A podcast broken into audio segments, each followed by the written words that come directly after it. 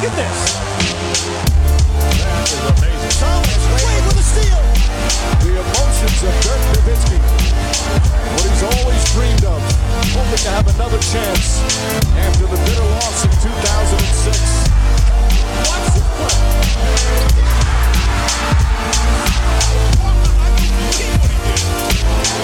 That is amazing. Hallo und willkommen zu Gut Next, dem deutschen Basketball-Podcast im Internet. Mein Name ist André Vogt und ich grüße euch zu einer neuen Folge unseres kleinen, aber feinen Basketball-Hörspiels. Heute mit dem Fragen-Podcast am Samstag. Und der wird präsentiert, Trommelwirbel, mal wieder, jetzt bis ins neue Jahr hinein von manscape.com der Namensgeber dieses Podcasts jetzt. Ihr seht es ja auch schon im Logo, ist euch aufgefallen, äh, wenn ihr in eurem Podcatcher geschaut habt. Und es ist die Zeit des Jahres. Ja, es wird Herbst so langsam. Klar, wir gehen jetzt nicht mehr mit, mit kurzen Hosen raus, obwohl ja, ich eigentlich schon. Ich weiß nicht, wie es euch geht. Mir ist das egal. Sicher mir eine Tights drunter. Style muss sein. Ähm, aber trotzdem, ne, es, man sollte sich jetzt nicht gehen lassen, glaube ich. Und gerade ne, jetzt im Herbst, da steht die Gefahr ja schon. Von daher, nee. Geht ran, macht das, was zwei Millionen Männer in der ganzen Welt auch machen, sich eben schön zu machen untenrum mit Manscape. Ähm, wie geht das? Ich habe es schon ein paar Mal hier erklärt, ich erkläre es gerne nochmal. Es gibt mittlerweile den Lawnmower 4.0. Das ist eben der Rasierer, ne, mit dem ihr alles, was ihr so habt, haartechnisch rasieren könnt. Außer es geht ein bisschen tiefer rein. Äh, dafür gibt es äh, dann den Weed Wacker. Das ist ja so ein ja, Nasenhaarschneider, Ohren. Da benutze ich das halt auch. Ähm, und all das gibt es im Paket auf manscape.com. Ähm, das wisst ihr mittlerweile wahrscheinlich. Viele von euch haben es schon ausgecheckt, viele von euch haben auch schon zugeschlagen. Äh, dann müsst ihr ein bisschen gucken, was für euch jetzt ähm, da äh, das richtige Paket ist. Es gibt auch diesen Peak Hygiene Plan. Wenn ihr den nicht wollt, könnt ihr auch alleine halt die, die Produkte kaufen. Gibt auch dieses Performance Package 4.0, wo alles Mögliche mit drin ist. Auch eine ziemlich geile Unterhose, muss ich sagen. Ein bisschen komisch, dass man die nicht so kaufen kann. ähm, dann eben auch allerlei so, so Toner und Reviver und Deo für den Sack. Ob man das alles braucht, das müsst ihr euch selbst entscheiden. Ich sage nur, äh, am Ende des Jahres kommt der Weihnachtsmann und der kümmert sich sehr viel um seinen Sack. Vielleicht solltet ihr auch damit anfangen. Von daher 20% gibt es billiger das Ganze mit dem Code NEXT20, N-E-X-X-T-20. Free Shipping ist auch noch mit dabei. Ja, warum nicht mal gucken? Ne? Mal gucken, ob es was für euch ist. Wie gesagt, äh, die Zeiten, wo ich irgendwie ein Taschentuch noch in die Unterhose packen musste, damit das nicht sich alles rot färbt, die sind vorbei hoffentlich auch bald bei euch. Manscape.com, Code NEXT20. Kommen wir zu euren Fragen diese Woche und man merkt so ein bisschen, da kommen wir nachher zu, Ben Simmons, das ist das Thema, auf das sich momentan halt alles stürzt. Aber gestern gab es einen Trade, der hatte mit Ben Simmons dann einfach mal gar nichts zu tun, ähm, sondern die sehr verehrten Herren aus Brooklyn haben auf der einen Seite zu, auf der anderen Seite abgeschlagen. Ähm, ich möchte es kurz mal vorlesen hier, auch wenn es jetzt dazu keine Frage gab, komischerweise, aber im Endeffekt ist es auch relativ klar, was da passiert ist. Und zwar, gestern hat es, glaube ich, Roach als erster rausgehauen. Die Brooklyn Nets haben die Andre Jordan getradet zu den Detroit Pistons. Ähm, sie haben vier Zweitrunden-Picks dazu gepackt und 5,78 Millionen Dollar. All das um DeAndre Jordan loszuwerden, um ihn nicht rauszukaufen, rauskaufen zu müssen in seinem Vertrag. Äh, dafür haben sie Jalil Okafor bekommen, Sekou Dumbuya, was mich ein bisschen gewundert hat, aber dessen Zeit schien auch letzte Saison schon so fast vorbei zu sein, hat er relativ wenig gespielt. Ähm, ja, und bei den Pistons kann jetzt halt der gute Andre Jordan sich halt rauskaufen lassen. Äh, ist, glaube ich, sogar schon passiert, wenn ich es richtig äh, gesehen habe. Und er wird sich dann aller Wahrscheinlichkeit nach den Lakers anschließen. Das war ja auch vorher schon so kolportiert worden. Ähm, jetzt fragt man sich, also warum wollten sie ihn unbedingt loswerden? Er ist ja immer noch ein guter Mann, ein Shotblocker. Naja, Lamarcus Aldridge ist zurück. Ihr erinnert euch, ja, er hatte ja diese Herzrhythmusstörung, hat dann seine Karriere nach dem Wechsel zu den Nets in der vergangenen Saison abrupt beendet. Jetzt ist er zurück. Auf der einen Seite, weil er ne, noch Feuer in sich spürt für Basketball, auf der anderen Seite, weil die Ärzte auch das grüne Licht gegeben haben. Und natürlich fragt man sich so ein bisschen, ja, okay, was ist das jetzt? Hoffentlich ist das nicht so eine Hank Gathers-Geschichte. Die Älteren werden sich erinnern, damals Logan Mary Mount, der ähm, ja dann auf dem Feld kollabiert und gestorben ist. Reggie Lewis äh, von den Celtics ähm, war es ja ganz ähnlich. Bei Aldridges Fall soll es wirklich clean sein. Ne? Also da gibt es medizinisch keine Bedenken. Das ist jetzt kein Vabon-Spiel. Das ist einfach, ja, er will zurück, er ist geklärt und schließt sich jetzt dem Netz an. Und das ist natürlich ein Brett Und jetzt versteht man auch, warum man mit Jordan dann auch nicht weiter planen wollte. Denn Jordan ist natürlich ein Big Man, den du irgendwann nicht mehr gebrauchen kannst. Ne? Kann nicht werfen. Klar, Freiwürfe über die Jahre wurde ein bisschen besser, aber alles in allem ist es einer klassische Art Center, der runtergespielt wird vom Parkett, auch weil er natürlich nicht mehr der Jüngste ist. So. Ähm, mit Aldridge hast du da jetzt jemanden, der sicherlich defensiv nicht so viel anbietet, wie das Jordan immer noch kann.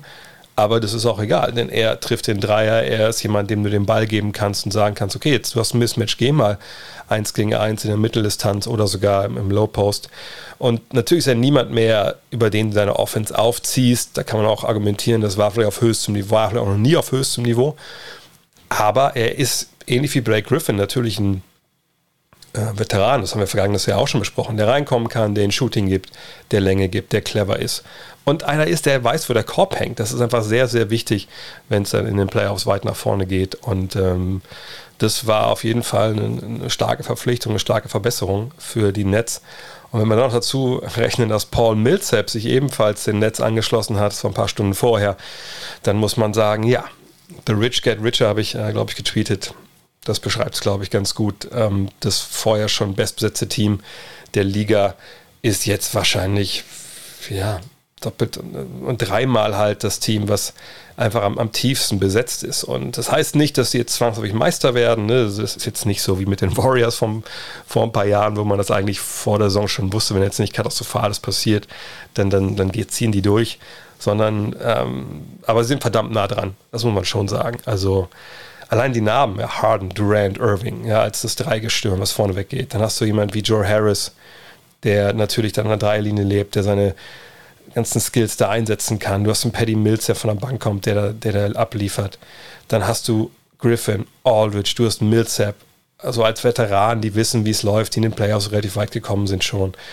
Und dann hast du immer noch Leute wie Bruce Brown, Javon Carter, Cam Thomas, Dayron Sharp, die beiden Rookies wahrscheinlich werden nicht so viel spielen. Nick Claxton ist immer noch da, von dem wir vergangenes Jahr viel erwartet haben. Und noch ein James Johnson und die Andre Embry. Äh, Bambry, mal gucken, was mit Dumbuya und Okafor passiert. Vielleicht werden die noch weiter verschifft. Also das ist schon so tief. Also viel, viel tiefer geht's, geht's echt nicht. Und ähm, der Top-Meisterschaftsfavorit ist einfach noch um einiges besser geworden. Und der, der ganze Rest, ja, muss ich eingestehen, dass der Abstand zu den Netz größer geworden ist. Von daher noch die Frage von B-Ball Hunter dazu. Was hältst du von Verpflichtung von Paul Millsap, der Netz? Millsap ist natürlich kein Spieler, der es ultimativ den Unterschied macht.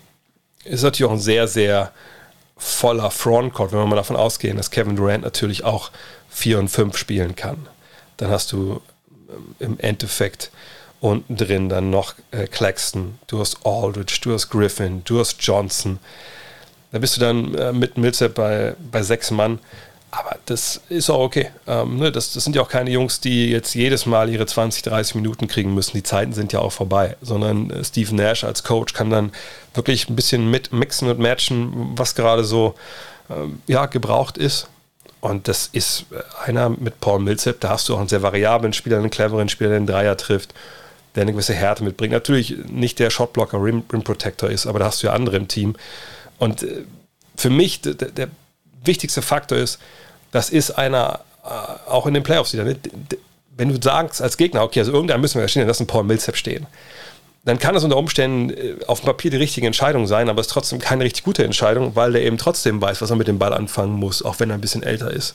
So, und ähm, ganz ehrlich, dann als Netz habe ich in so einer Situation vielleicht lieber Paul Millsap dann am Ball als die Andre Jordan. Und ähm, von daher, wie ich es eben schon gesagt habe, starke Verpflichtungen auf jeden Fall sind die Netz dem Rest mit diesen beiden Verpflichtungen mit Aldridge und Millsap ein Stück weit weiter enteilt. Weak Geek fragt, Isaiah Thomas, Lance Stevenson und Monte Ellis sollen wohl bei den Mavs Workouts absolviert haben. Wer von den dreien könntest, wen von den dreien könntest du dir im Kader vorstellen? Ehrlich gesagt nur Lance Stevenson, wenn es um die drei jetzt geht. Ähm, Isaiah Thomas, ich war letztens in einem YouTube-Kommentar äh, unter einem von meinen Videos da, Fragen-Streams, äh, jemand gesehen, der irgendwie dann argumentiert hat, hey, Thomas wird, viel zu schlecht gemacht und äh, hat auch ein Video verlinkt von jemandem, der argumentiert hat, auch mit ziemlich vielen Followern, dass ähm, ja, das einer der besten Spieler der NBA war und warum geben die, warum haben die den aufgegeben, die NBA, versteht er nicht. Ja, da kommt man natürlich oft so ein bisschen auch, auch an den Punkt, dass so Advanced Stats eben einfach nicht alles aussagen. Ähm, Bei Thomas war es immer schon das Problem, eben defensiv. Und ähm, das war in der regulären Saison zu vernachlässigen, aber in den Playoffs einfach nicht. Und bei Thomas ist nun mal das Problem, auf dem Papier kann man sagen, gut, das ist ein Typ, der kommt rein, der kann dir Ballhändler geben, der kann dir Pick and Roll, Scoring geben, etc. So, ja, natürlich. Ich denke, das kann auch wirklich immer noch auf relativ hohem Niveau. Und es gibt sicherlich auch schlechtere in der NBA, die das, äh, also die das nicht so gut können, wie er das kann. Auf der anderen Seite haben wir ihn natürlich in einer Rolle gesehen, als er wirklich überragend war. Da war er der Star, da war der Typ, um den es ging. Ne? Für ihn wurde mitverteidigt, ne? er hat vorne den Raum gekriegt. Ganz ähnlich natürlich auch, wie es bei Luca gerade ist. Nur kann er diese Rolle, die er da gespielt hat, oder diesen Basketball gespielt hat, kann er den in einer Rolle äh, spielen, die viel kleiner ist. Und kann man trotzdem damit leben, was er einem defensiv halt nicht gibt. Oder auch nimmt. Da muss man, glaube ich, ganz klar sagen. Er nimmt dir defensiv viel. Ähm, das das glaube ich eigentlich nicht. Und da so eine Sollbruchstelle reinzuholen, die in den Playoffs dann quasi oft nicht spielbar ist, das, das sehe ich eigentlich nicht, dass das die Mavs wollen. Mhm. Auf der anderen Seite ist es so, dass du mit Stevens und Alice natürlich zwei Jungs hast, die schon irgendwo Sinn machen. Ja, Alice war ja auch schon mal in Dallas, ihr erinnert euch, das war zu Zeiten von Dirk Nowitzki. Aber in Monte Alice würde ich auch klar Nein sagen, weil ich nicht glaube, dass er auf seine relativ alten Tage äh, gelernt hat, Dreier zu werfen. So, das wäre immer so das Thema. Ne? Er kam ja über, über den Speed. Ja, was war sein Spitzname? Mississippi Rocket. Ähm, und okay, das wird auch nicht unbedingt mehr gewesen worden sein über die Jahre. Ähm, der Dreier wird nicht so fallen, dann denke ich, ist er da eine relative Belastung auch und defensiv war das auch immer nicht auf, auf allerhöchstem Niveau. Muss ja auch nicht Lockdown sein, aber vertretbar schon. Wenn, dann müssen die anderen Parameter auch stimmen und die sehe ich bei Alice nicht. Alice ist für mich eher ein Kandidat für die Big Three, wenn ich ehrlich bin. Und ich meine das noch nicht mal despektierlich. Das ist ein Mann, der, der hatte große Qualität, aber ist auch schon ein paar Jahre halt her. Und dann sind wir bei Stevenson. So, und Lance Stevenson finde ich am aller, aller, aller interessantesten von diesen dreien. Denn es ist ein großer Ballhändler, der, wenn er diszipliniert ist, wenn er in einem Teamgefüge sich bewegt, auch schon gezeigt hat, er kann auf relativ hohem Niveau dir helfen. Auch da sind die besten Tage natürlich schon ein paar Jahre her. Gar keine Frage. Aber, sagt großer Spieler, also für seine Position groß, ja, ähm, physisch, Ballhändler, kann vorbereiten, kann selber abschließen. Da könnte ich mir am ehesten vorstellen, dass das funktioniert. Aber es ist halt Lance Stevenson. Also er ist halt eine wirklich große Wildcard. Also welcher Lance taucht auf im Training? Make him dance, Lance. Oder halt der Typ, der einem Gegner einfach mal ins Ohr pustet beim Freiwurf. So, ne? Und wenn ihr euch bei den Lakers erinnert, das war ja auch nicht alles Gold, was man da gesehen hat. Und da kommt es, glaube ich, auch viel darauf an, ne, wie schätzt du deinen dein Trainerstab ein, aber vor allem auch deine Kabine ne, bei so einem Spieler. Es gab ja einige Beispiele in der NBA-Geschichte, wo, wo Spieler gab, die so ein bisschen, ich sag mal, instabil waren ne, mit, mit ihrer äh, Rollenauffassung oder mit ihren Leistungen. Und dann hast du manchmal, also das beste Beispiel natürlich Dennis Rodman, hast du stellenweise Teams gehabt, die konnten das nicht einfangen, konnten diesen Spieler nicht einfangen, wie San Antonio. Und dann gab es Spieler und Teams, ne, wie die Bulls, die konnten so einen Spieler natürlich sehr, sehr gut einfangen und haben ihm auch dann mal den Auslauf gelassen, wenn er den braucht. Ihr habt Last Dance gesehen.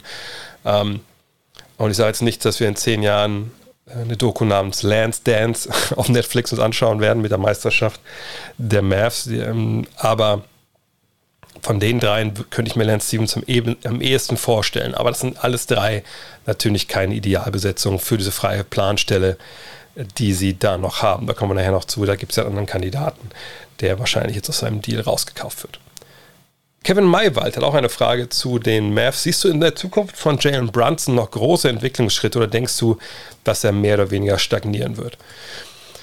Jalen Brunson ist, glaube ich, der Spieler bei den Mavs, der so am meisten, finde ich, vergessen wird, wenn es ein bisschen darum geht, wer da eigentlich Leistungsträger ist und, und, und, und wer da einfach abliefert und, und wer auch brauchbar ist. Wenn wir uns anschauen, war letztes Jahr der Mann, der die viertmeisten Punkte gemacht hat. Ja? 12,6 Punkte, hat 3,4 Rebounds, 3,5 Assists verteilt, ähm, hat 40,5 Prozent von der Dreierlinie getroffen, 57,8 Prozent aus dem Zweierbereich, also eine richtig, richtig, richtig, richtig gute Quote. Ähm, hat 1,2 Turnover gespielt, okay. Ähm, dann sieht man, das ist ein Leistungsträger letztes Jahr schon gewesen. Ähm, sicherlich ist das kein Superstar, auch vielleicht noch nicht mal ein Superstar in seiner Rolle, ähm, obwohl ich schon sagen würde, dass er da relativ nah dran ist. Ist immer die Frage, wie man das so definieren will. Ähm, aber als Backup Point Guard ist er natürlich äh, Gold wert. Problem ist bei Jalen Brunson, ich rufe es mal nebenbei auf, ne, er ist jetzt gerade 25 geworden am 31. August.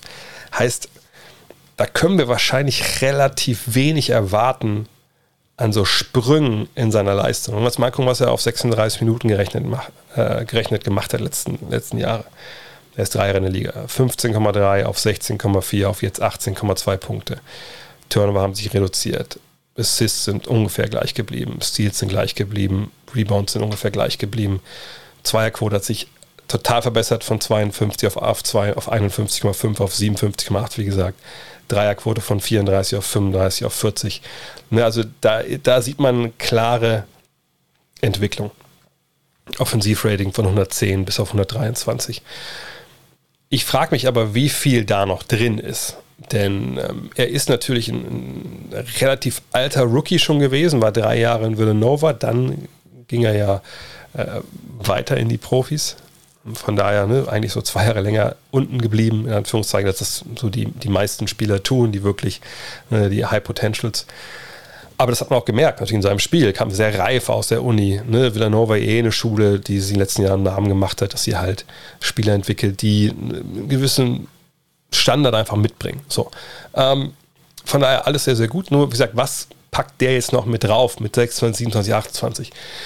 Ich denke schon, dass, es, dass er in der Lage ist, auf jeden Fall, äh, ne, auch durch die Erfahrung, die dazukommt, ne, einfach noch besser zu werden. Aber ich glaube nicht, dass wir so einen richtigen Leistungssprung sehen werden. Also dafür, glaube ich, sind die Zahlen jetzt einfach schon sehr, sehr gut.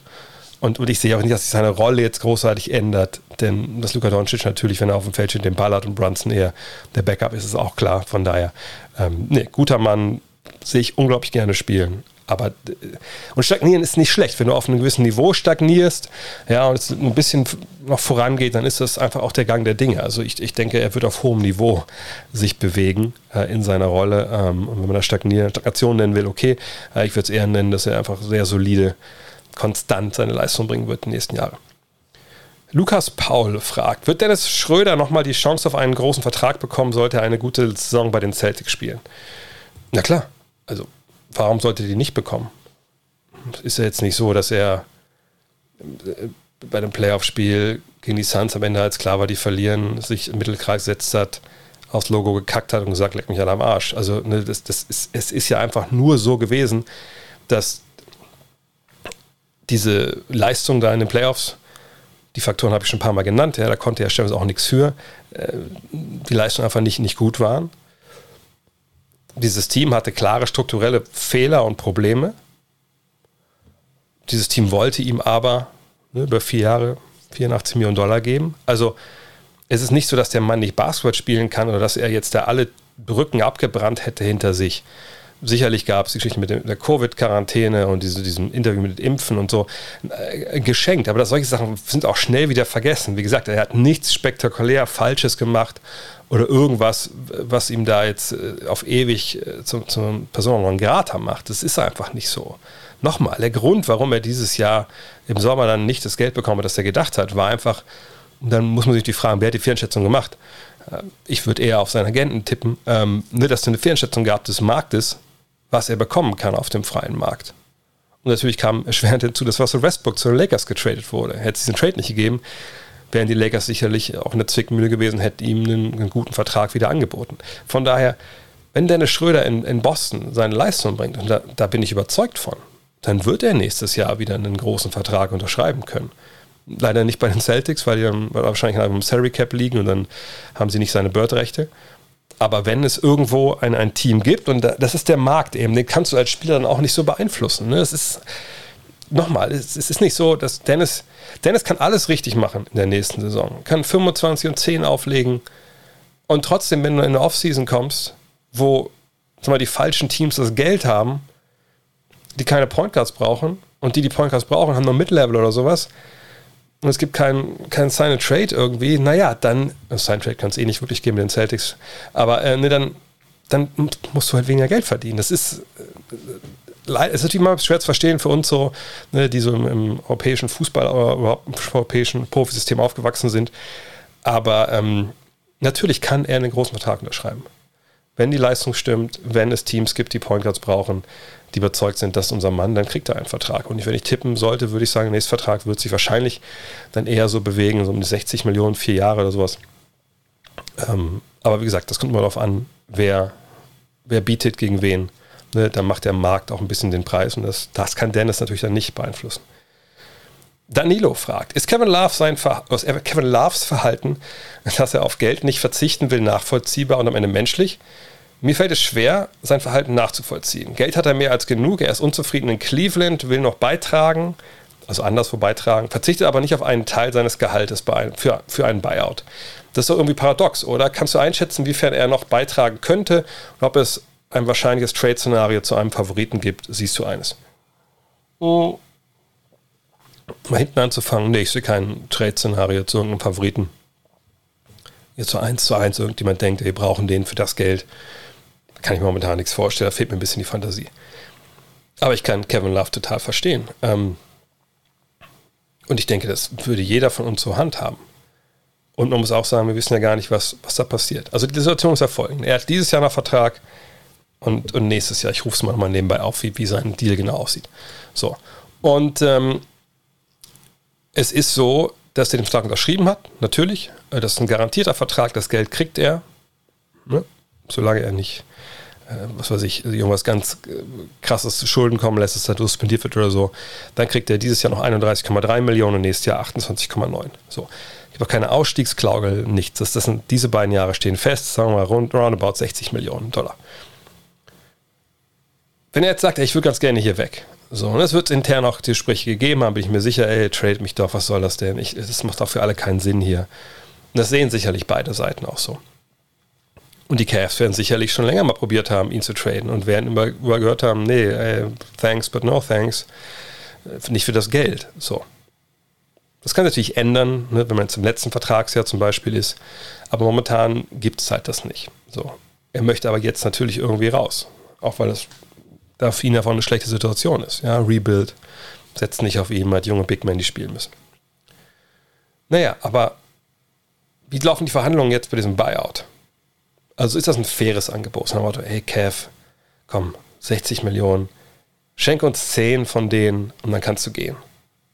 Oder sind es Angebote wie, ja gut, also kannst gerne gehen, wir hoffen und denken eigentlich schon, dass wir nächstes Jahr, wenn ein Vertrag dann ausläuft, 2023, dann kriegen wir sicherlich irgendwo Angebote, da verlieren wir dich nicht für nichts und müssen ja auch noch bezahlen für keine Leistung. Von daher, also wenn du jetzt weg willst, dann wäre es ganz schön, wenn du auf 20 Millionen verzichten würdest von den 60.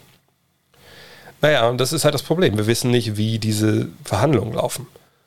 Und wenn ich Kevin Love wäre, ähm, klar, dann muss ja klar werden, was ist mir das wert, woanders hinzugehen. Denn es ist ja auch jetzt nicht so, dass man anders hingeht und da dann ne, direkt so viel Kohle kriegt, dass das, was er hier jetzt verloren hat, wieder, das wieder amortisiert. So ist es ja nicht. Und klar fragt man sich, ne, also brauche ich denn, sag mal, wenn es um 10 Millionen Unterschied geht, brauche ich diese 10 Millionen mehr? Ist es nicht wichtiger, dass ich einfach happy bin oder wo ich Basketball spiele? So, keine Ahnung. Ne, das sind Diskussionen, ich glaube, die haben wir alle noch nicht geführt. Ähm, klar, vielleicht der eine oder andere Mal mit dem Arbeitgeber eine Abfindung oder sonst was, aber nicht in dem, nicht in diesem Bereich. Kann mir nicht vorstellen, dass jemand hier zuhört, der in solchen Bereichen sich bewegt. Ähm, aber ich kann dann Love total verstehen. Ich meine, er wird ja auch nicht jetzt äh, mega angetan sein von der Franchise. Ich glaube, da gab es auch schon genug Sachen, die man so lesen konnte, dass es da auch gewisse Spannungen gibt. Und warum soll ich denen dann Geld schenken, den Milliardären? Ne, klar, weil ich vielleicht irgendwo spielen will und beitragen will, aber, aber ne, das ist einfach, das muss ich ja die Waage halten. Man will ja auch nicht mit einem schlechten Gefühl herausgehen und denken, die haben einen übers Ohr gehauen oder so. Von daher, das, das können wir nicht beurteilen. Kann er noch beitragen irgendwo? Ja, natürlich. Ähm, Frage ist ein bisschen, auf, auf welchem Level kann er beitragen? Also, worüber sprechen wir dann hier? Sprechen wir über jemanden, der kommt und der dann der drittbeste Spieler des Teams ist? Wenn wir jetzt über ein, wenn wir jetzt von einem Meisterschaftsteam reden, also ein Team, das Conference Finals spielen kann oder nicht ja, oder so um den Dreh. dann sage ich, ja, hm, das ist vielleicht ein bisschen schwierig. Ja, die Zahlen waren ja irgendwie okay, so 17, 10, 17, 11, letzten zwei Jahre, aber auch da natürlich viel verletzt gewesen. Ich meine, er hat seit 2017 ähm, nicht mehr als 60 Spiele pro Saison gemacht. Gut, 1920 war die Covid-Saison. aber da waren eben viele Verletzungen. Ein Big Man, der rebounden kann, der drei werfen kann, sicherlich in der Crunch-Time nicht auf dem Feld steht, wegen defensiver Probleme. Ja, das ist er. Das wäre sicherlich für viele Favoriten auch eine Planstelle, die man gerne besetzt, aber nicht für den Preis. Von daher sehe ich auch kein Trade-Szenario. Aber beitragen irgendwo. Wir haben gerade über Paul Millsap und Lamarcus Aldridge und Blake Griffin geredet. Ich glaube, besser als die ist er noch. Das kann er sicherlich auch bringen, was die bringen. Fragt sich halt, ob er aus diesem Vertrag irgendwie rauskommt. Also klar ist, sobald an, an dem Tag, wo der rausgekauft wird und der kommt vom Waiver Wire runter, dann hat er ein neues Team. Coach T fragt, sind Verträge generell backloaded oder könnte man sie frontloaden? Zum Beispiel einem älteren Star einen Maximaldeal frontloaden, um den Star zu halten, aber trotzdem Capspace zu gewinnen. Ja, das geht. Ähm, man kann äh, Verträge, Kevin Love zum Beispiel, ne, da, war die, da waren die, die ja, Vertragsjahre vorne höher als hinten. Ähm, das kann man so schon so äh, skalieren, das ist drin. Äh, allerdings ist es jetzt nicht so, obwohl ich glaube damals bei wie hieß er denn für Oklahoma City? Oh Gott, fällt mir Namen nicht ein. Ähm, Collison, Nick Collison, glaube ich. Da hat man einen Deal gehabt, das war aber kein Maximaldeal, der vorne extrem hoch äh, dotiert war und hinten ging es halt runter. Aber ich meine, dass es dann auch noch ein paar Anpassungen an den Regeln gab. Also es, da kann man jetzt nicht so viel äh, rumdoktern, dass es, keine Ahnung, so ein Spieler 30 Millionen in den ersten beiden Jahren kriegt und dann in den Jahren 3, 4, 0, 5 Millionen oder sowas. Das geht nicht. Khalid fragt, wie findest du die Verlagsverlängerung von Clint Capella? Er hatte noch zwei Jahre Vertrag. Mit dem Signing hat man sich die Option verbaut, erstmal abzuwarten, zu, zu schauen, was er auf dem freien Markt bekommen hätte. Ja, das ist immer so eine Geschichte. Ne? Du kannst natürlich Spieler, kannst ein bisschen Pistole auf die Brust setzen und sagen, okay, ja, nee, mal gucken wir mal für Agency. Lass, lass mal warten. Lass mal warten, was kommt. So, ne? Wir schauen einfach mal, wie der Deal ist. Manchmal wollen das ja auch Spieler ne, dass wir auch selber mal gucken wollen, äh, wie es halt geht. Hier in dem Fall ist es so, ne, bei Capella, ich finde, er ist so ein integraler Bestandteil dieser Geschichte, dass ich denke, dass es Sinn macht, ähm, ihn zu halten. Denn man weiß nie. Ne? Dann manche Spieler dann, die werten das, Zach Levine zum Beispiel, wenn er jetzt ne, Chicago sagt, ja, also ich hoffe, dass das Angebot jetzt kommt als Verlängerung, dass das ne, Respekt mir gegenüber halt äh, ausdrückt. So. Ne, wenn er, sag mal, das Angebot kommt jetzt nicht und er fühlt sich nicht respektiert, naja, was spielt er denn dann für eine Saison? Und eskaliert dann vielleicht auch ein bisschen dann die Situation und, und schwappt rein in den, in den, in den Locker-Room, dass auch mal andere Spieler auch sagen, hey, guck mal, ey, Clint, ey, Clint haben sie nicht so geil behandelt. Ich werde auch nächstes Jahr Free Agent. Mal gucken, was da kommt. So, ne? Und ich finde den Deal, den man da jetzt gemacht hat, finde ich okay. Ähm, ist nicht krass überbezahlt. Ähm, ich denke, das ist ein guter, gutes Value gewesen. Nochmal, ne, da ist auch viel Politik manchmal mit dem Spiel. Es ist nicht einfach nur ähm, 2K. Von daher, ich, ich finde es okay und, und finde es auch ehrlich gesagt sehr sympathisch, wenn Franchises schauen, dass sie ihre Spieler gut behandeln, eine verdiente Akteure auch, ne, vielleicht mal eine Million mehr geben, als das normalerweise vielleicht der Fall sein müsste und nicht jeden Dollar irgendwo rauspressen wollen. Das hilft ja auch wirklich mit der Lockerroom-Hygiene, glaube ich. Mhm. Eine Frage von jemandem, wo ich den Namen nicht mit rauskopiert habe. Cool. Also, du weißt, wer du bist. Was sind die drei besten und schlechtesten Verträge in der Saison 2021, 2022? Ich habe das jetzt mal so interpretiert für mich, dass ich mir gedacht habe, okay, ich will jetzt nicht gucken, ne, Laufzeiten dieser Verträge, ne, sondern einfach nur jetzt in, in der nächsten Saison ne, in einem Vakuum. Wer ne, verdient ne, zu viel Geld für seine Leistung, wer zu wenig Geld, wer ist schlecht zu traden, ne, wenn es jetzt um die, um die höheren Gehälter geht. Und auf der anderen Seite, wer wird wahrscheinlich seine, sein Geld, was er kriegt, überperformen äh, und ist auch vielleicht gar kein Risiko, sondern hat, es hat ein High, High Risk oder High Reward, Low Risk. Und ähm, habe natürlich alle Spieler, die ähm, in Rookie-Verträgen sind, rausgenommen, klar. Habe jetzt auch diese, sag ich mal, total alten ähm, Veteranen rausgenommen, wie so Aldridge oder sowas jetzt. Ne, das denke ich, die, die, also diese Minimal, die Allstars, die für Minimalverträge spielen, äh, das habe ich dann, wie gesagt, nicht gemacht. Obwohl ich gar nicht weiß, bei dem einen. Ne, doch, doch, habe ich rausgenommen. So, ähm, ich sage mal einen guten, einen schlechten. Also für mich wahrscheinlich der beste Deal momentan, highest reward, lowest risk, ähm, ist Victor Oladipo. ein Jahr 2,4 Millionen, sicherlich lange verletzt gewesen. Mal abwarten, was da kommt. Und nochmal, alle reden davon, dass äh, Schröder auf so viel Geld verzichtet hat. Oder Depot hat ein bisschen mehr Geld liegen lassen. Ähm, aber wenn der halbwegs eine Leistung bringt für 2,4 Millionen, das ist jetzt auch kein alter Veteran, wo man nichts mehr erwarten kann, dann ist das auf jeden Fall wahrscheinlich sogar der beste Deal momentan. Aber ne, auch da großes Risiko, dass eben, dass er einfach nichts bringt. Aber dann hast du auch nichts verloren. Du hast 2,4 Millionen nur ausgegeben. Der schlechteste Vertrag momentan für mich ist der von John Wall. 44 Millionen. Klar, die Zahlen sind okay. Ne? Ähm, ich verstehe das. Aber er passt gar nicht in diese Truppe mit rein. Da, ne, die wollen irgendwie doch neu aufbauen. Er war für mich noch nie so dieser Floor General, der so ein Team mitgerissen hat. Mhm. Und für das Geld. Und da kannst du auch nicht erwarten, dass, dass, dass der irgendwo untergebracht wird per Trade und irgendwas bringt, was, was einen gegen. Also er ist, er ist nicht Westbrook und er ist auch nicht, vor allem nicht Paul. Von daher sehe ich das als schlechtesten Deal. Dennis Schröder sehe ich als einen sehr, sehr guten Deal. Ja, 5,9 Millionen äh, für diese kleine Mid-Level. Wenn er das Normale bringt, was er kann, dann performt er das komplett über. Habe ich schon oft genug drüber gesprochen. Schlechter Vertrag, Christoph Porzingis. Äh, da ist ist natürlich so, dass man erwarten kann. Ne? Wie gesagt, gesund, geht in die Offseason zum ersten Mal in Dallas, ne? in Vollbesitz seiner Kräfte, kann erstmals trainieren, an seinem Spiel arbeiten. Alles richtig, aber ne? es gab auch diese atmosphärischen Störungen so ein bisschen dann, von denen man gehört hat. Vielleicht war so alles overblown und nicht wahr, keine Ahnung. Nur das hinterlässt bei einem so ein bisschen faden Beigeschmack, finde ich. Und 31,7 Millionen für dieses Jahr das unterläuft ja schon. Ne? Spielen die trotzdem ganz gut zusammen? Da haben sie es zuletzt, ja. Ich denke auch, dass das besser werden wird dieses Jahr, aber die Gefahr besteht, dass die Situation nicht so gut ausgeht. Und dann ist es halt ein schlechter Vertrag, weil du auch da für ihn dann mit seiner Verletzungshistorie einfach wenig Gegenwert bekommen würdest, wenn du überhaupt getradet kriegst. Von daher äh, sehe ich ihn auch schlechten Deal. Obwohl ich trotzdem glaube, dass dieses Jahr, äh, dass das funktionieren wird mit ihm und, und, und, und Luka Doncic. Als guten Deal sehe ich Kemba Walker. Ja, ist glaube ich, äh, ich glaube zwei Jahre 8,9 Millionen oder sowas. Ich muss kurz mal, nach, mal nachschauen, was genau die Zahl da ist. Aber das ist halt auch ein Spieler, der ist noch nicht washed. Also ich will nicht sagen, dass Blake Griffin und, und all diese heißen, dass die jetzt washed sind, dass man da nichts mehr erwarten kann. Genau, 8,7 kriegt aber Walker dieses Jahr.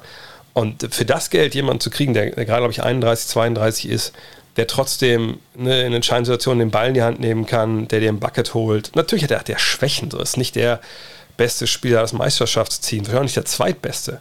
Aber er ist jemand, ne, der den Ball in die Hand nehmen kann, der dir Körbe holt, der ein Spiel organisieren kann. Das ist einer, der, der auch Klatsch ist. Von daher, für das Geld ist er echt, echt eine, eine Menge wert. Und ich habe sogar noch einen vierten dazu genommen, äh, weil ich schummel, schummel gerne. Nicola Batum, ne, 3,1 Millionen. Den wollten viele, viele Teams haben. Ähm, 3D, Small Ball, Big Man, geiler Typ, wieder auferstanden aus Ruinen bei den Clippers, von daher auch ein richtig guter Deal. Und den letzten schlechten Deal, den ich habe, haben wir ja schon mal gesprochen, Kevin Love. Einfach weil du ihn nicht getradet bekommst, er passt nicht in dein Team rein. Er gibt dir zwar noch, noch Leistung, ja, Double-Double wahrscheinlich, aber äh, eben auf Positionen, wo du eigentlich jungen Leuten die Chance geben willst. Von daher ist das auch ein schlechter Deal. Kommen wir zu ein paar Trades, die mich erreicht haben. Gara One hat gefragt, übrigens bei Discord, meinem Discord-Channel, also wenn ihr da reingehen wollt, Discord, ähm, einfach nach Dre Vogt suchen, äh, da freut sich eine immer stetig wachsende Community auf euch. Und Gara One schreibt, die Rockets und Warriors dürften den Trade sofort machen, den er jetzt hier skizziert hat. Äh, vielleicht lese ich den Trade mal vor. Also die Sixers bekommen John Wall, Eric Gordon und Christian Wood. Die Rockets bekommen Ben Simmons und Andrew Wiggins und die Golden State Warriors bekommen Tobias Harris. Also nochmal, die Sixers kriegen John Wall, Eric Gordon, Christian Wood.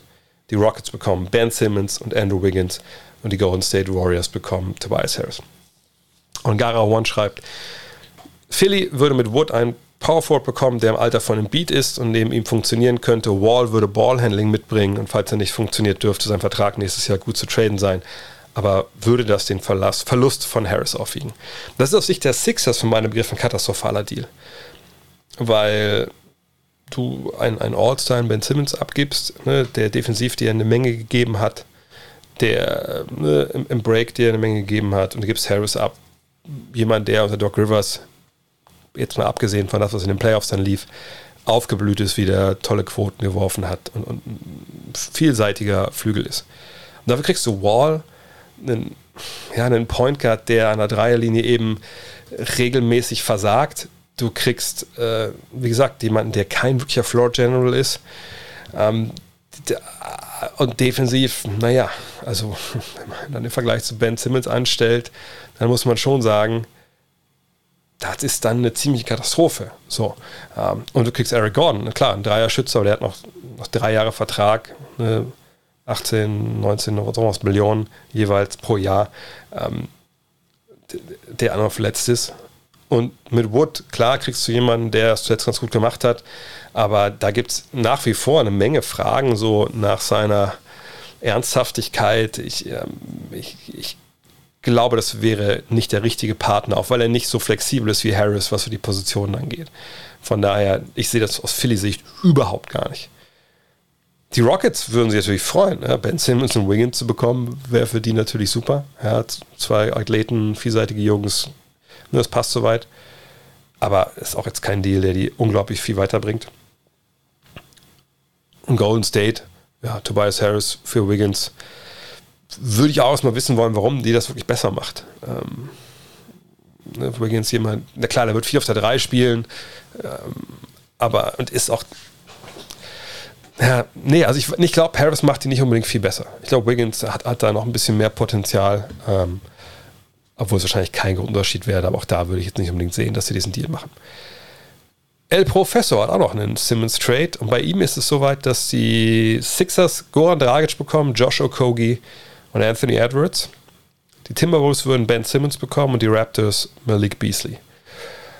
Ähm, ja, der schreibt dazu, ich habe mal einen, nach einem Simmons Trade gesucht, bei dem die Sixers auch einen Point Guard zurückgehalten. Was hältst du davon?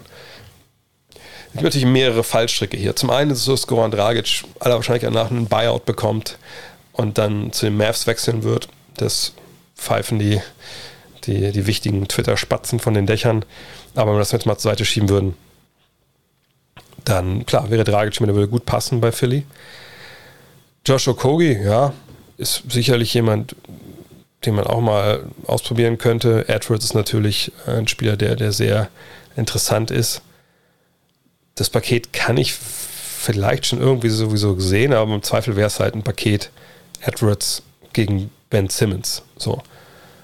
Und da weiß ich nicht, ob dich das unbedingt besser macht, auch weil Dragic natürlich jemand ist, der jetzt schon älter ist, wo man auch weiß in den Playoffs, das wird auch defensiv ein bisschen, bisschen schwierig dann irgendwie. Aber es ist doch okay, wenn du natürlich dann auch vor, vor Embiid spielst. Und Edwards ist natürlich sehr, sehr jung. Also ne, erwartet man, dass er so schnell, so gut wird, dass er auf einem Niveau funktioniert, dass man Meister wird. Wahrscheinlich wäre es alles in einem passiger, aber ne, Dragic wird Free Agent, Okogi wird Free Agent. Und Edwards ist sehr jung, also ich sehe es nicht als perfekten Fit. Timberwolves würden sich natürlich einen Ast freuen, wenn sie das so hinbekommen würden. Auf der anderen Seite ist Edwards eigentlich untouchable, glaube ich. Ähm, auch weil er natürlich im Rookie-Vertrag ist. Von daher würde ich sagen, die machen das auch nicht. Die Raptors im Endeffekt, Malik Beasley für Goran Dragic, ich glaube, da würden sie ja sagen, aber ich finde für, äh, für die Sixers ist es wahrscheinlich ein bisschen wenig. Auch Andrew Bennett hat einen Trade eingereicht. Die Bulls würden Ben Simmons bekommen, sowie ein Zweitrunden-Pick 2023 und die Erstrunden-Picks 22 und 24 von den Sixers. Sixers würden bekommen Zach Levine und Patrick Williams. Und er schreibt, wer sagt nein, die Bulls werden Levine wahrscheinlich sowieso in der Offseason verlieren würden durch einen Trade für Simmons ihr größtes Problem. Defense für die nächsten vier Jahre lösen. Levine passt sehr gut neben Embiid, oder? Ähm, ich finde, das ist ein Deal, der macht überhaupt gar keinen Sinn für, für Chicago. Also, sie haben ja schon Lonzo Ball. Ähm, Ball und Simmons zusammen auch wenn natürlich Ball jemand ist, der den Ball auch schnell weitergibt und dann sich irgendwo in die Ecke stellt, um Dreier zu treffen, finde ich jetzt nicht, nicht optimal, dass du mal Rosen im Team, der ebenfalls kein guter Werfer ist und eigentlich so die Rolle spielt, die Ben Simmons spielen müsste. Das beißt sich total. Du verlierst mit Patrick Williams einen der wahrscheinlich besten jungen 3D-Jungs, die momentan rumlaufen in der Liga. Ähm, und du verlierst Levine, deinen primären Ballhändler und Pick-and-Roll-Kreateur. Äh, klar, Simmons wird da einiges von auffangen, aber, aber, aber längst nicht so viel, wie man eigentlich müsste. Und die Picks, ja gut, also ich meine, wenn Levine und Williams zu den Sixers kommen, dann kann man davon ausgehen, dass und die Sixers, das sind alles Picks von den Sixers, wenn ich richtig sehe, dann sind das alles Picks am Ende der ersten Runde. Also was, was bringt dir das? Nee, ich finde, das ist ein katastrophaler Deal für, für Chicago, wo sie nie im Leben Ja sagen werden. Und bei Levine, also je nachdem, was da jetzt noch passiert in Sachen Verlängerung, wird glaube ich nicht, dass die ihn jetzt in der Offseason verlieren. Ich denke, es wird verlängert werden. Und dann ist das gut. Von daher, ähm, da, da sehe ich eigentlich, eigentlich keine, keine Probleme. Stefan Jene fragt, Zeit läuft ja die Afrikameisterschaft, die Afro Basket 2021. Erfolgst du diese? Beziehungsweise was ist deine generelle Meinung zum afrikanischen Basketball, den dortigen Vorderprogramm der NBA? Ähm, ich muss sagen, ich, ich finde es äh, wirklich grandios, was die ähm, NBA da in Afrika macht und dass Afrika natürlich ein, ein, ein Kontinent ist, der einen unfassbaren Talentpool hat. Das ist ja, glaube ich, auch nichts Neues. Also ich meine, da, da, da muss man ja nur mal, mal drauf schauen, ähm, wie viele Afrikaner in den letzten Jahren in die Armee gekommen sind, ne, wie sich dann auch die Nationalmannschaft entwickelt haben. Auch natürlich immer noch in Strukturen, die, die, die, relativ weit davon entfernt sind, wie zum Beispiel Europa sind. Also das ist ja nicht alles hundertprozentig hochprofessionell. Also da geht ja noch viel, viel mehr. Äh, und die Infrastruktur äh, an sich ne, ist ja in Afrika auch eine, die natürlich in den anderen Kontinenten oft hinterherhinkt. Also Afrika ist, ist, ist ähm, glaube ich, der Kontinent, wo es potenziell die größte Explosion an Talenten geben kann, auch geben wird, bin ich mir sicher, in den nächsten 10, 15, 20 Jahren. Wenn es gelingt, da wirklich, ne, da gibt es ja Ansätze mit der Afrika-Liga, auch der NBA etc. Ähm, und ähm, jemand wie Masai Jiri ist da ja sehr, sehr umtriebig und ist sehr hinterher. Und da, da bin ich überzeugt davon, dass die, ja, dass das funktionieren wird verfolge ich die Afro-Basket? Nein. Also das ist das, jetzt diese Zeit im Jahr, wo ich mich ehrlich gesagt von Basketballspielen im Fernsehen fernhalte. Ich habe, äh, war das denn vor, vorgestern oder so, äh, habe ich mal ein bisschen was von den, den äh, Rollstuhl-Basketballern mir angeschaut, ähm, die ja leider dann doch früh, früh ausgeschieden sind. Äh, also, also zumindest nicht im Medaillenränge mitgespielt haben, glaube Platz 7 gegen Kanada äh, spielen sie. Oder haben sie schon gespielt, weiß ich gar nicht. Aber merkt er, ich versuche mich immer ein bisschen so gewisse äh, Hirnhygiene zu betreiben in dieser Offseason, also, eine, also generell in der Offseason, so September ist ja eigentlich das, wenn ich erinnere, war es ja auch mit einem Monat, wo wir eigentlich auch hier gar nichts bei, bei Next gemacht haben. Es hat sich ja dieses Jahr alles ein bisschen verschoben. Ähm, von daher, äh, nee, ich gucke da eigentlich gar nichts. Nicht, weil ich da gar keinen Bock drauf habe oder das nicht geil finden würde, sicherlich. Aber ich brauche einfach mal anderen Input im Kopf. Und da kommt auch äh, die andere Frage von Christian Orban dazu. Hi Christian. Wer wird WNBA Champion dieser Saison? Äh, ich ich habe zwar halbwegs im Kopf, wer da vorne steht, aber auch da, ne, ich habe einfach nichts gesehen dieses Jahr. Ähm, da, da, bin ich ganz ehrlich. Ähm, Im Zweifel würde ich immer sagen, Seattle Storm werden Meister, weil sie mit, äh, mit Stewie, äh, mit Sue Bird einfach natürlich eine, eine geile Truppe haben. Aber das könnte ich jetzt wirklich nicht. Ähm, nicht geil beantworten. Aber Seattle allein, weil Seattle ist und, und weil ich die beiden, ich aber auch super geil finde, äh, als Spielerin, ähm, würde ich sagen, ja. Ich tippe auf die, aber ich weiß nicht, ob das Sinn macht oder nicht. Ich glaube, wir haben relativ viele Spiele verloren zuletzt, aber wie gesagt, nagelt mich nicht drauf fest. Schmidti fragt, wie kann es denn sein, dass Robert Ory kein Hall of Famer ist bei seinem Resümee? Bei den Titeln der Rockets Rakete gewesen und der Spurs hatte er auch einen gewissen Anteil. Äh, seine seit seine Zeit bei den Lakers habe ich nicht so auf dem Schirm. Ja, für mich ist, ich meine, ich muss immer dazu sagen, bei diesen Hall of Fame Fragen, jetzt könnt ihr wieder trinken, jetzt könnt ihr beim Bingo abstreichen. Ich muss immer sagen, also, wie will man denn die Hall of Fame begreifen? Ist es einfach jetzt so, so, so ein Gütesiegel, dass die Leute, die ein gewisses Level erreicht haben äh, in ihrer äh, Karriere, die kommen in die Hall of Fame. Also Hall of Fame gleichzeitig jetzt einer der besten Basketballer aller Zeiten. Oh. Ich glaube, so verstehen es ja die allermeisten. Wenn man es verstehen will, Okay, ne, dann muss man sagen, ist Robert Ory natürlich nicht dabei. Denn dann macht man ja quasi einen Cut qua Definition ne, bei wahrscheinlich drittbester Spieler eines Meisterschaftsteams. So. Oder halt, also wisst was ich meine, dass man das sein kann, perspektivisch. So. Und dann auch nicht vielleicht nur ein Jahr, zwei Jahre, sondern halt über längere Zeit. Und das war er nicht. Damals vielleicht bei den Rockets. War er der drittbeste? Glaube würde ich auch nicht sagen. Obwohl das natürlich eine sehr, sehr breit aufgestellte Mannschaft war, ähm, was das Mittelklasstalent anging. Ähm, Aber dann muss, ist er nicht dabei. Ist die Hall of Fame für einen aber ein Museum des Basketballs, wo man natürlich Sachen darstellt und nicht nur die Top-Performer reinholt. Und so, so sehe ich es eigentlich. Dann gehört er natürlich ganz klar in die Hall of Fame, weil er einfach ein wahnwitzig wichtiger Rollenspieler war, auch zur Zeit äh, bei den Lakers. Und solche Spieler gehören einfach rein. Am besten in anderen Flügel, ne, wo nicht MJs und Birds dieser und LeBrons stehen. Aber das gehört dann einfach dazu, wenn es ein Museum sein soll. Und eigentlich ist es das auch. Aber ich glaube, die, die Hall of Fame weiß nicht, ehrlich gesagt, mehr, was sie wirklich sein will. Dirkules fragt. Eine Frage, die ich auf Twitter gesehen habe. 2 gegen 2. Dirk Nowitzki und Luka Doncic gegen Joel Embiid und Allen Iverson. Wer gewinnt? Hm. Ich würde sagen, dass ähm, das echt sehr schwer ist. Äh, ich, ich, kann mir beides vorstellen. Ich kann mir vorstellen, dass ähm, Doncic und Dirk viel äh, Pick and Roll spielen, dass Iverson Doncic auch mal nicht stoppen kann, ja, wenn er ihn 1 gegen 1 verteidigt, rein körperlich äh, ist er arg unterlegen, ähm, dass Dirk natürlich im Beat immer rauszieht und, und, der dann helfen muss, weil Dirk sonst die Dreier swischt. Auf der anderen Seite kann ich mir vorstellen, dass das Iverson einfach Kreise um, äh, um Luca läuft. Dirk ist nicht der beste Help-Verteidiger, äh, auch Beat kann rausgehen an die Dreierlinie ähm, und ihn mit rausziehen. Und gleichzeitig kann Embiid natürlich Dirk überpowern im Low Post. Ähm, von daher ist es sehr, sehr schwer, das zu entscheiden jetzt. Ich würde mich im Endeffekt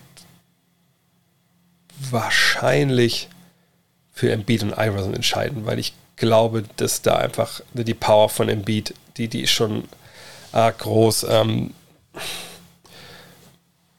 ich glaube, bei den, bei den Mavs müsste der Dreier sehr gut funktionieren. Ähm ich würde die Sixers ganz, ganz knapp vorne sehen. Said fragt, wenn Janis Antetokounmpo heute seine Karriere beenden würde, wäre dann der beste Europäer aller Zeiten?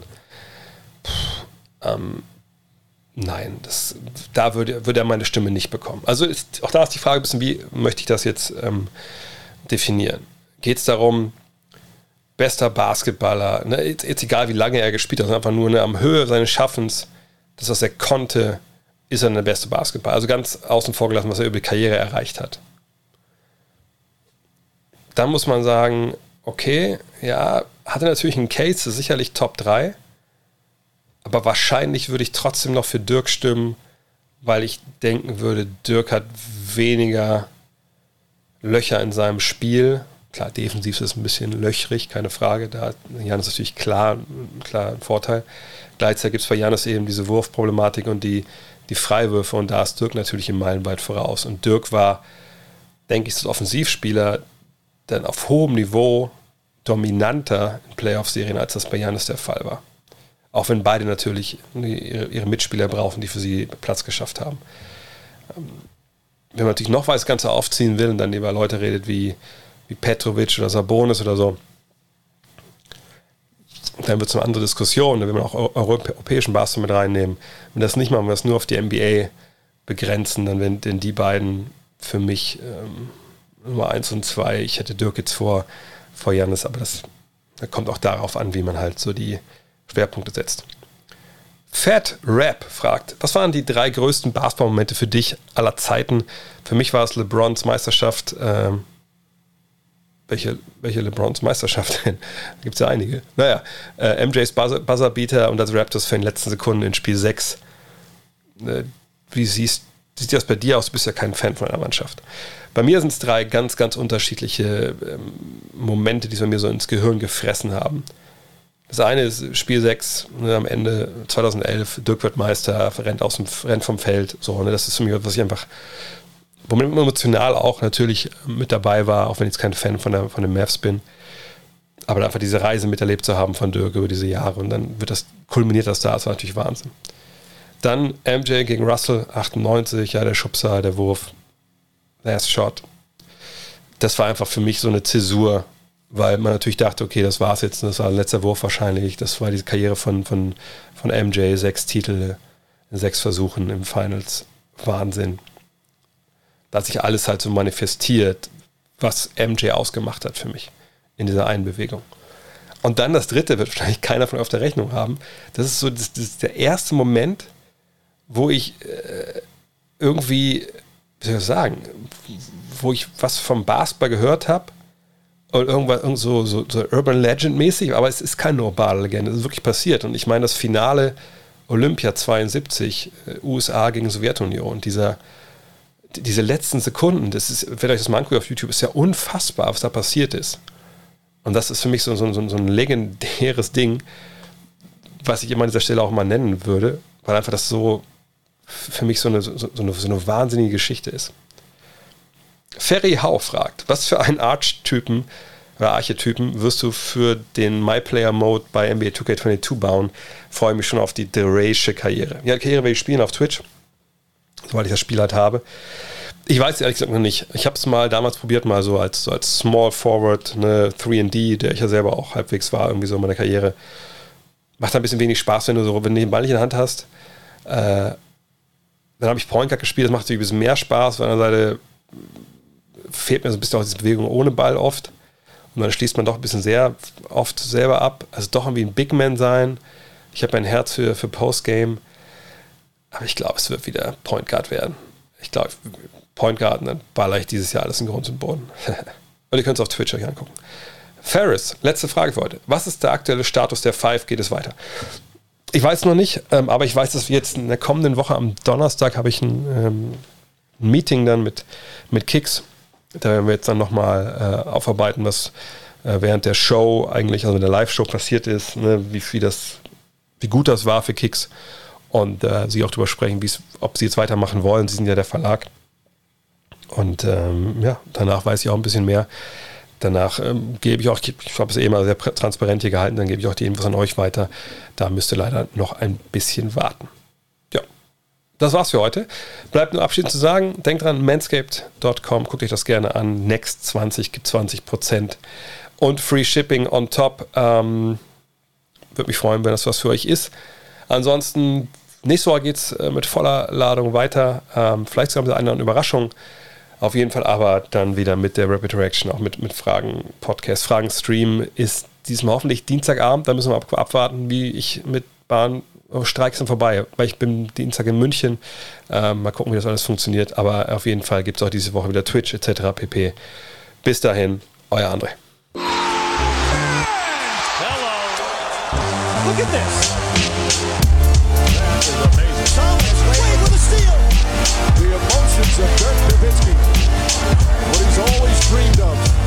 to have another chance after the bitter loss in 2006.